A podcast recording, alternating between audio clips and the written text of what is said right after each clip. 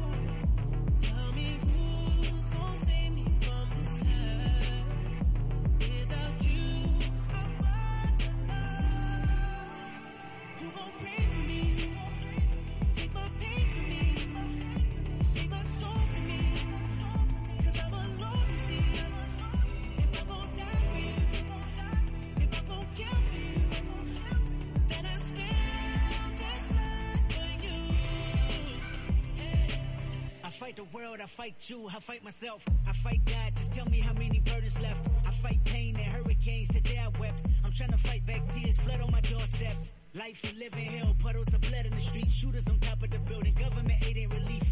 Earthquake, the body drop, the ground breaks. The poor run with smoke lungs and scar face. Who need a hero? Hero. You need a hero. Look in the mirror, there go your hero. Who on the front lines at ground zero? My heart don't skip a beat even when hard times bumps the needle. Mass destruction and mass corruption. The souls of suffering men. Clutching on deaf ears again. Rapture's coming. It's all prophecy. And if I gotta be sacrificed for the greater good, then that's what it gotta be. Pray for me. Take my pain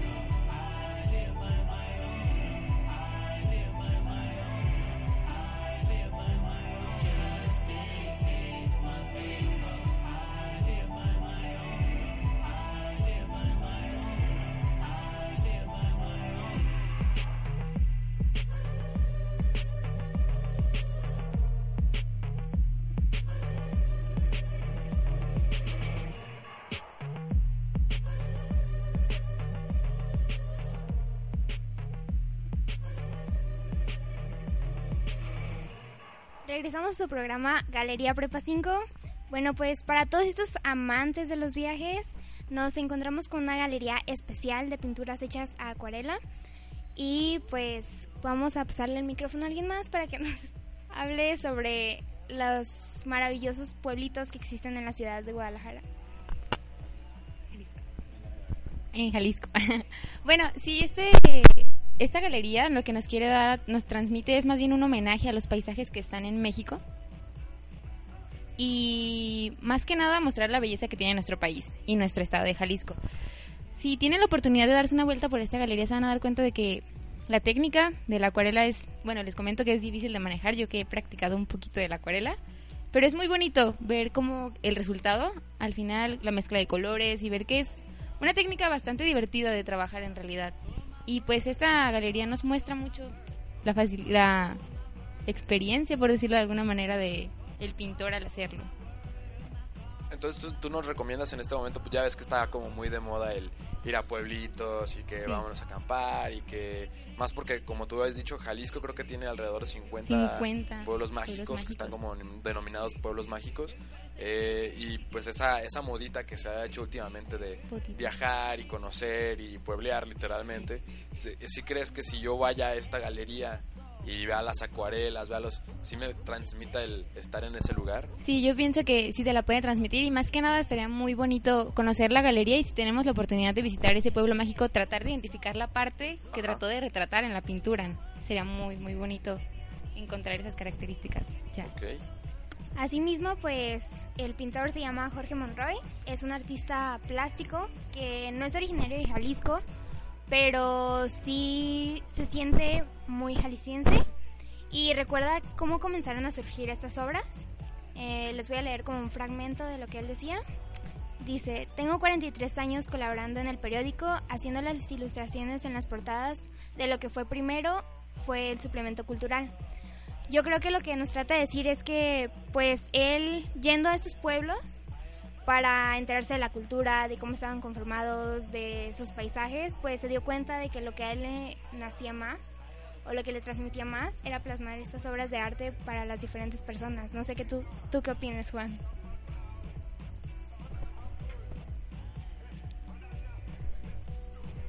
No, pues este yo también ya he manejado la acuarela en diversas ocasiones y también me di cuenta de, de lo complejo que es realmente eh, ahora sí que manejar la acuarela, ¿no? Porque es difícil saber eh, cómo colocar la acuarela sin que se te mezcle con otra pintura que ya pusiste ahí y sobre todo el manejo de los colores oscuros como los negros.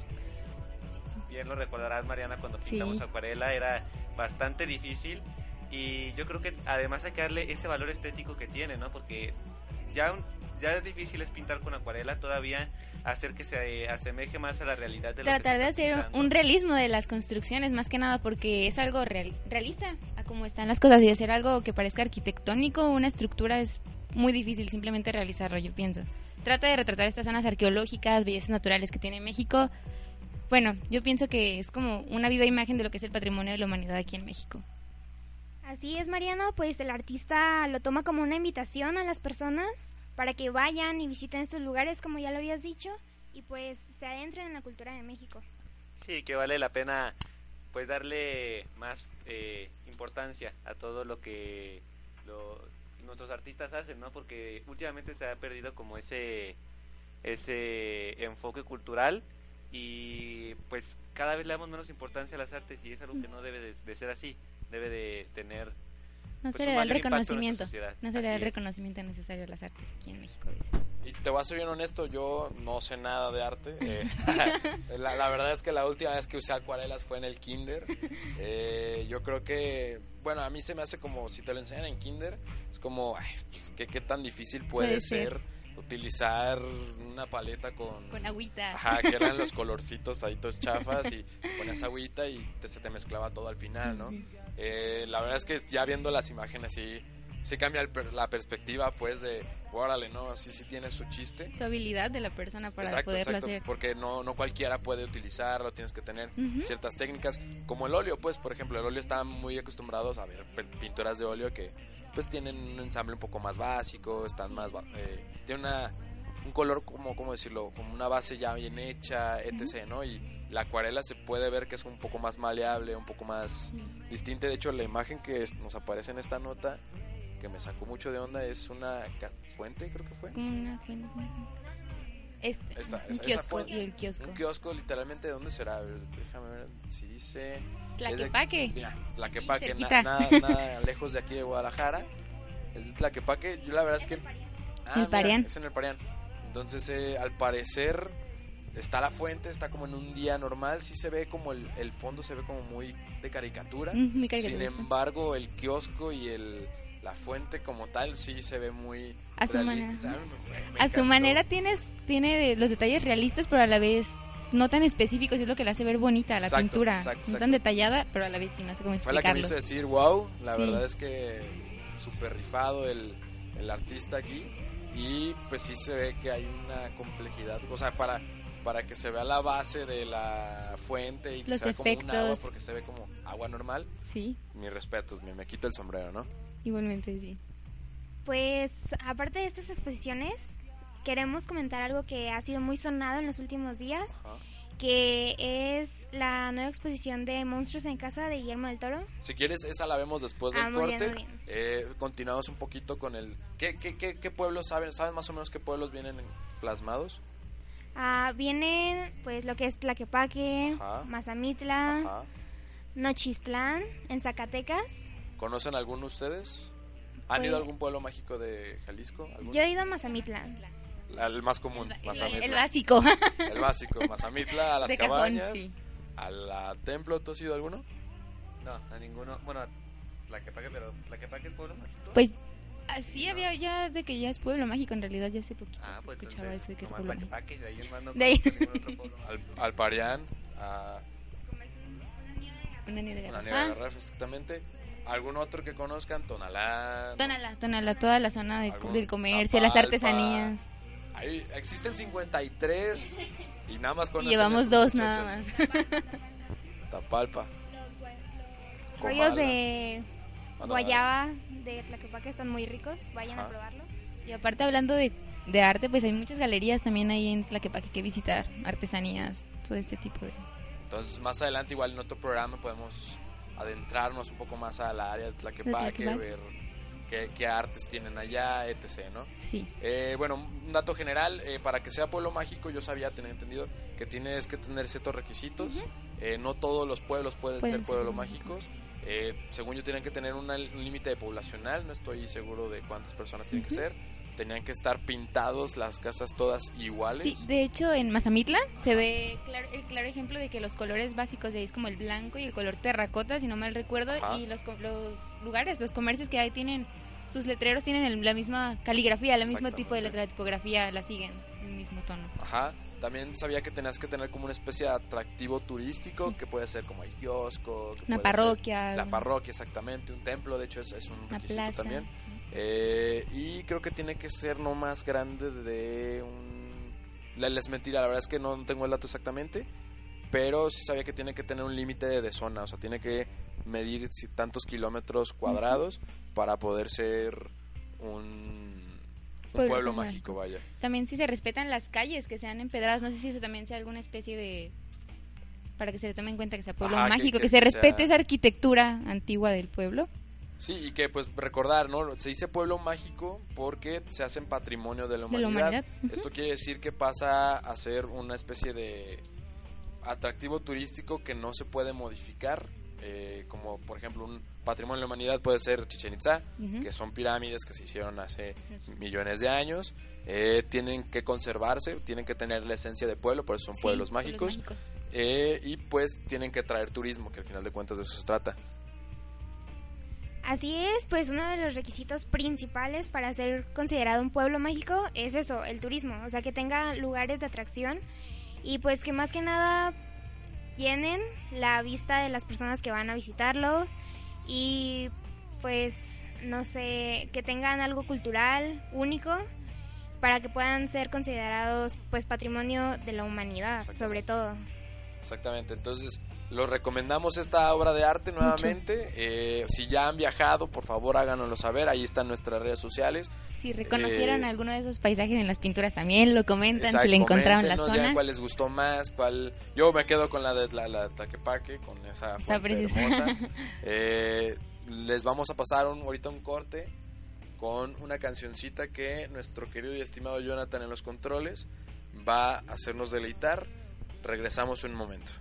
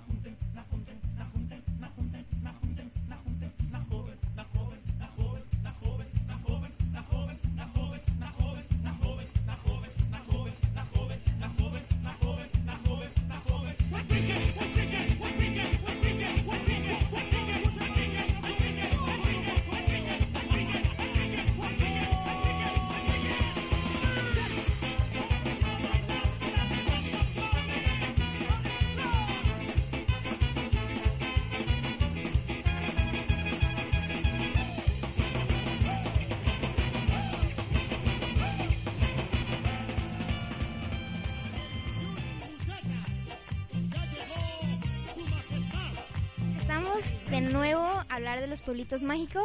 Algo que nos pasó decirles son los horarios y el tiempo en el que va a estar abierta esa exposición. Esta exposición abrió desde el 15 de febrero y estará hasta el 20 de marzo en la Cámara de Comercio, que es en el primer piso y pues va a estar abierto los ¿no? Ah, Los sábados de 8.30 a 13 horas y de lunes a viernes pues de 9 a 7 horas. Sí, y algo que está muy padre es que va a estar abierto al público en general, entonces quien, quien guste ir a visitarla y conocer un poquito de este pintor y de su trabajo, pues es- está invitado a que lo conozca. Excelente. Entonces, ya dando estos datos un poco más reales que se nos pasó a decir en nos la pasó sección pasada, una disculpa, querida audiencia, vamos a ir directo con Vamos a ir directa con otra galería, con otra nota que les tenemos preparada también. Y este es acerca de la mencionada, o que ha sido muy mencionado últimamente, sobre la exposición de Guillermo del Toro, Monstruos en Casa, si no me equivoco. Ah, En casa con mis monstruos. Y pues aquí hubo algún poquito de problema porque se había pospuesto, no, no entendí muy bien, a ver si cuéntame un poquito de eso que pasó con la galería, porque yo me quedé con la idea de que estaba planeada para este marzo, pero se atrasó. Ya no entendí muy bien. Muy bien, pues esta galería cuenta con más de 800 piezas, que son 300 piezas más de las que se habían mostrado en Canadá y en Estados Unidos. Pues se esperaba traer esa exposición para marzo, como ya habías dicho. Sin embargo, no sé si recuerdan un poquito que hubo un incendio en donde se tenían guardadas esas obras de arte en California. Entonces atrasó la logística un poquito de todo lo que se iba a transportar. Y pues en esta nota hay dos puntos de vista, uno bueno y uno malo. Pues el malo que se atrasó, pero el bueno es que esta exposición va a llegar en verano aquí a la ciudad de Guadalajara. No sé, ¿ustedes saben un poquito acerca de qué se trata esta exposición de, o de lo que trata de reflejar Guillermo Pues del sí, Toro? más o menos. Yo no, la verdad es que desconozco muchos que, o sea, sí, sí he escuchado que ahorita las redes sociales están con el Está de, con eso el "Uy, no, dope". es que Guillermo del Toro, es que Guillermo del Toro y que sabe qué y que esto que el otro. Eh, sí, sí, sí, pero no sé, muy, no sabía, por ejemplo, que iba a haber 300 y tantas piezas que él ha utilizado en sus películas. Como ya saben, él es el eterno tapatío, él es de aquí, es De aquí. nuestro nuestro paisano, eh, pues es un maestro de lo que hace, él como tal es galardonado, ha sido reconocido y pues supongo que por esto que se generó con la película The Shape of Water o La Forma del Agua que el año pasado ganó.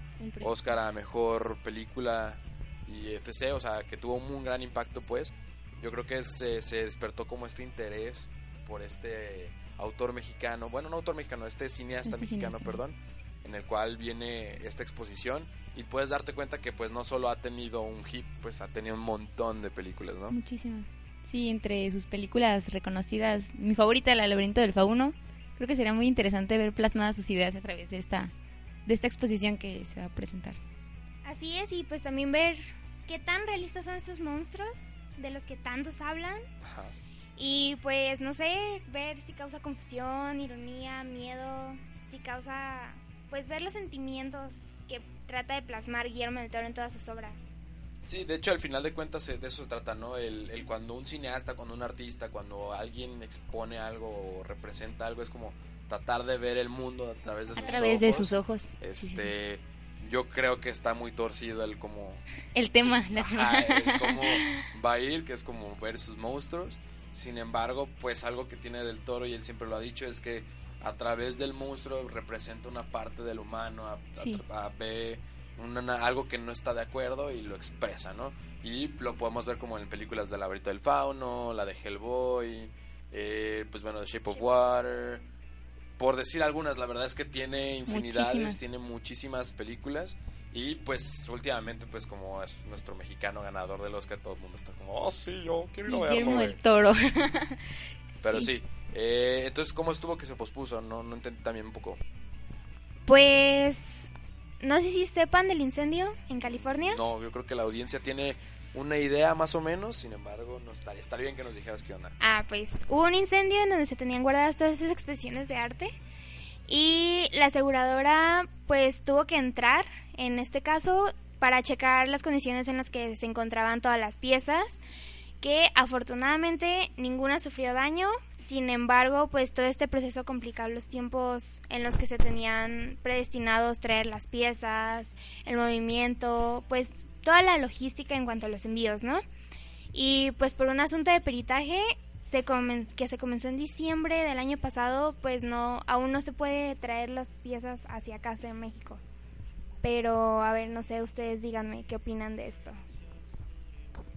Bueno, yo pienso que a pesar de lo que pasó, está muy padre esto de que sí, aunque se haya pospuesto, sí va a llegar, porque muchas personas quizás están emocionadas por visitarla, entonces se les va a cumplir esto y creo que se va a abrir o se va a inaugurar en una buena fecha, en verano, tenemos mucho tiempo y aparte es en el MUSA, en el Museo de las Artes de aquí en Guadalajara, entonces va a ser muy accesible para las personas, pues si no sabían el dato va a estar bastante cerca ¿Dónde del queda el centro. Musa? Está justo enfrente de Rectoría, en- en- a espaldas del Templo Expiatorio, sobre la Avenida Juárez. Ahí lo pueden ubicar. Con eso, ya, ya, ya sé llegar con eso. este, sí, la verdad es que estoy a- también a favor de que haya como esta promoción, haya este despertar por la gente que, que llene el Musa, porque yo sí voy seguido al Musa y está súper solo. Sí, Eh, y que este, este tipo de exposiciones como que wow, ¿no? O sea, como el boom. Hacen, exacto, hacen el boom de las... Va a salir de lo cotidiano que se suele exponer ahí, va a ser como algo diferente. De hecho, no, según yo nada más son pinturas en el Musa y fotografías y nada más. Y que traigan como este Está obras como de lo que él ha usado, pues sí está... Muy padre. Sí siento que van a llenar el Musa, pues. por Va a tener muchas esto. visitas del museo y demás, sí, últimamente. Claro, claro que sí. Eh, a favor de, de esto. Sin embargo, también estoy un poquito en contra de, de que... A ver, dime, ¿en contra de qué? Porque es como el, el típico mexicano, ¿no? Que ya está de moda y ya, sí, ya... Ah, Yo ya sé todo, la verdad es que ya con eso ya. Eh, bueno. y, y sí está chido, pues está chido que, que sea como la, la exposición al arte de un cierto modo, que, que sea como el acercamiento de la Sí, sí, gente, el claro. despertar de. Sin embargo, no es como, como, como se vuelve tan de moda, es como. No, sí, bueno, me suele pasar con algunos libros. ándale, haz, haz Ajá, como 13 razones. Por 13 razones. cuenta. Que estuvo muy de moda. Ah, la, la serie de La Netflix. serie de Netflix, sí. O lo Luis anteriormente. Miguel, por ejemplo, ¿no? Exacto, Ah. sí. Es como lo típico que todas las personas ven todos los días y quieren conocer y ya por conocerlo dicen, uff, yo soy el mejor. Sí, ya, ya conozco, ya, Sí. ya lo sé de memoria, exacto, ¿no? exacto.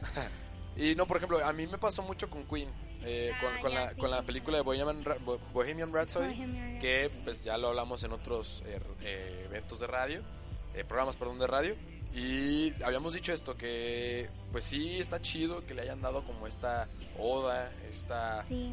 Este pues, reconocimiento. Reconocimiento a, a- a la banda Queen y a Freddie Mercury como tal.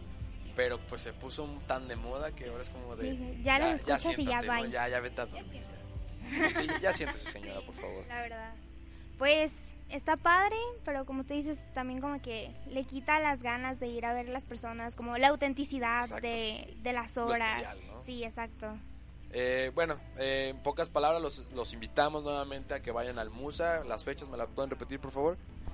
Van a, van a venir en mayo o en junio, todavía no se tiene muy bien el día. Ah, todavía no tenemos no, fecha. todavía no tenemos fecha establecida. Ajá, y pues les daremos continuación de esta noticia cuando salgan las fechas ya extraoficiales. Ah, excelente. Entonces, bueno, ya saben, muchachos, no tenemos como tal fecha. Sin embargo, está en próximamente en cines o algo así. Los vamos a mantener en- actualizados. Exactamente, estarán, tendrán que sintonizar este bonito programa semana con semana para saber detalles sobre esto. Eh, sin embargo, pues bueno, ahí está, lo- lo- los esperamos, ¿no? Es un- nuevamente es una invitación y yo creo que vamos a ir a otro corte, si nos ayuda nuestro querido estimado Jonathan y regresamos con ustedes.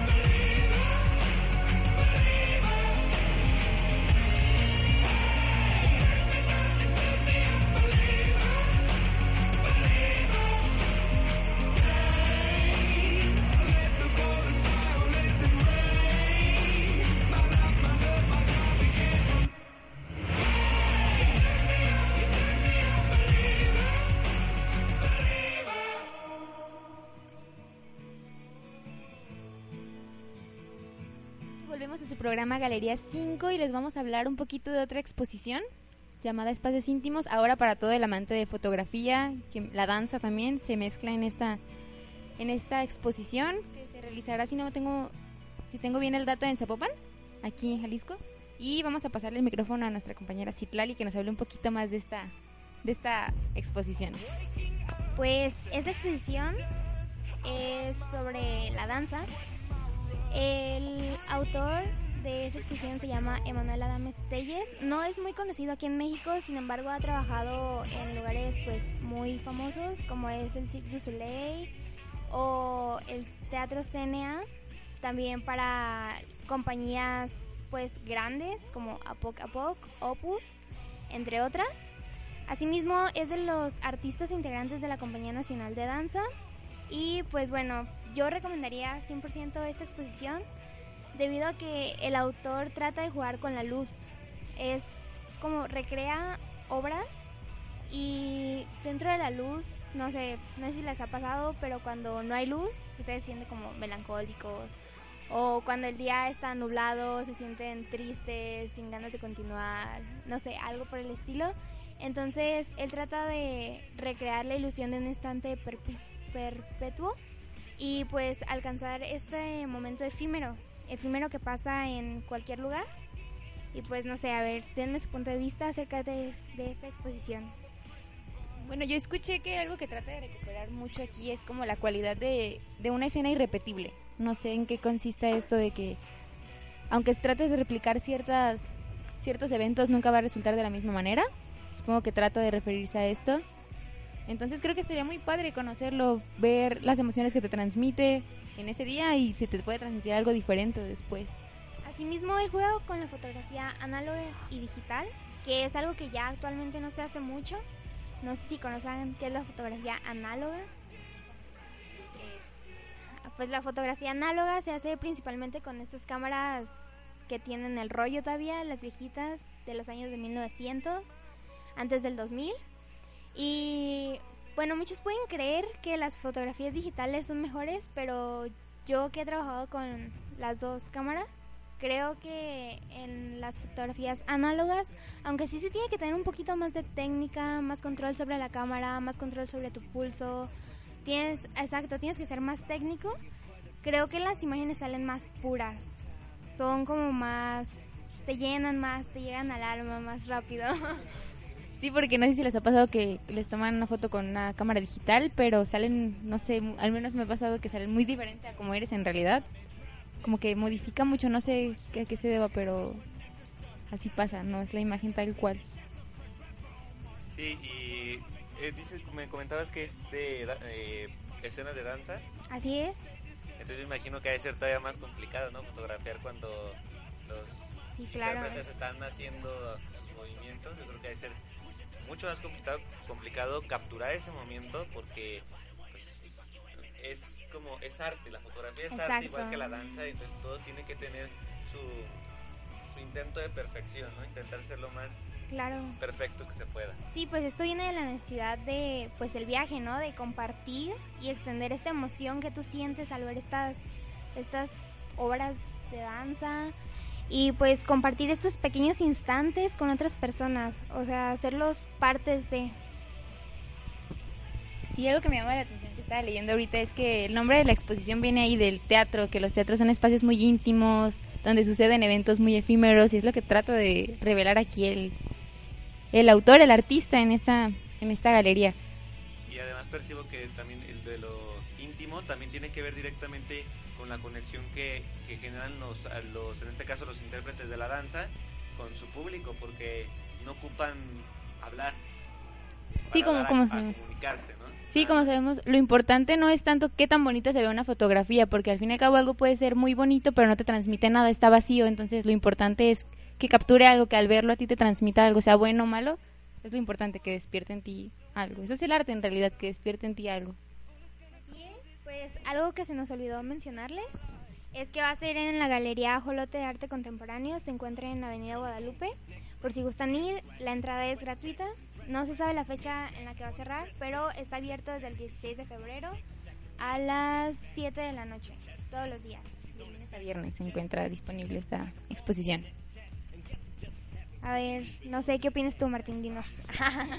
Yo quería dejarlos a hablar. Eh, yo creo que tiene dos puntos muy importantes esta obra o este tipo de arte, vaya, que uno llama la atención a las personas que les gusta la danza y llama ¿Y la atención a las, a las fotografías. Como, como, como mencionabas, este tipo de fotografía es un poco más complicada porque el captar el movimiento de las personas con ese tipo de cámaras, con ese tipo de luces, con ese tipo de técnica, vaya, al final de cuentas tiene muchísimo mérito porque no es algo que tú y yo podemos hacer con nuestro celular. Exacto. Este, yo creo que sí es un mercado que se ha desgastado mucho el de la fotografía, porque ya cualquiera con su iPhone, Se sienten fotógrafos. exactamente, con una aplicación en la que editan acá bonito y así, ya sienten fotógrafos y creo que se ha perdido ese arte, vaya, que se ha distorsionado un poquito y que qué bueno que hay este tipo de exposiciones que la rescata y dice, no, no, no, espérate chavo, sí te puedes tomar las fotos que quieras en Instagram, pero Exacto. no es arte. No o sea, es arte. Al final no es arte como tal.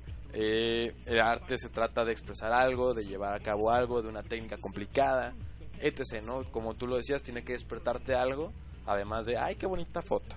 Sí, ¿no? sí. Que, que sea como algo de, ah, me hizo sentir eh, pues nostálgico por la luz, como mencionabas. Eh, me hizo sentir un poco más, pues reflexivo, o, ay, qué, buen, qué chida pose tenía esta chava a la hora de que brincó y dio un salto Sí, sí. y se captó en el aire, qué habrá pasado en ese su mente en ese momento, todo esto que te despierta en el arte pues en las personas, vaya. Sobre todo pues que tratas de imaginar, ¿no? Cómo era, cómo estaba danzando en ese momento, cuál era la música que tenía, pues todo, qué era lo que trataba de plasmar. Sí, que, que era lo que estaba pensando también el, fotógrafo, ¿no? A la hora de, ah, voy a tomarle una foto ahorita ya, pum, dos, tres. Y la chava que quiso expresarnos con el, la danza que estaba haciendo, No sé. en general el... Sí, el- las emociones. Exactamente, la obra que estaban haciendo ellos. detrás de cada fotografía. Lo que hay detrás exactamente de cada fotografía, que dicen que una imagen habla más de mil palabras, ¿no? Que, puede decir muchas cosas. Entonces, no sé, están invitados nuevamente, es ahí por Avenida Guadalupe, los horarios están accesibles a todos, Sí, claro. El nombre de la exposición es Espacios Íntimos. espacios íntimos, ahora sí que vayan a dar un espacio íntimo entre ustedes y el fotógrafo. Este, no sé si quieran arreglar algo más, quieran decir algo más sobre nuestro primer programa de Galería 5. No, pues gracias por acompañarnos, por escucharnos, compartir un pequeño momento de su día con nosotros y pues los seguimos esperando, ¿no? Para que conozcan más sobre arte, cultura, unos pequeños datos curiosos sobre la ciudad de Guadalajara, pues que se informen más que nada. Y que compartan con nosotros también sus puntos de vista, si están de acuerdo, si no, si quisieran. Es más, si tienen algún dato de alguna exposición que se va a realizar, nos lo mandan y nosotros aquí lo comentamos con gusto y platicamos. Más adelante vamos a sacar las redes sociales, que serían el Facebook y el Instagram, quizás, quizás Twitter, no sé, ahorita Quizá. están veremos, estamos en eso. Sin embargo, pues sí queremos escucharlos también ustedes, que ya nos están escuchando a nosotros, háganos el favor de hacerse escuchar y pues que puedan compartir esto que es el bonito del arte con el objetivo de este programa, ¿no? Entonces, pues para despedir este programa, Martín de la Torre, productor de Radio Prepara 5, Mariana López, Citlali López, Y Juan Hernández. los esperamos. Jonathan en los controles, muchas gracias, terminamos con esta canción.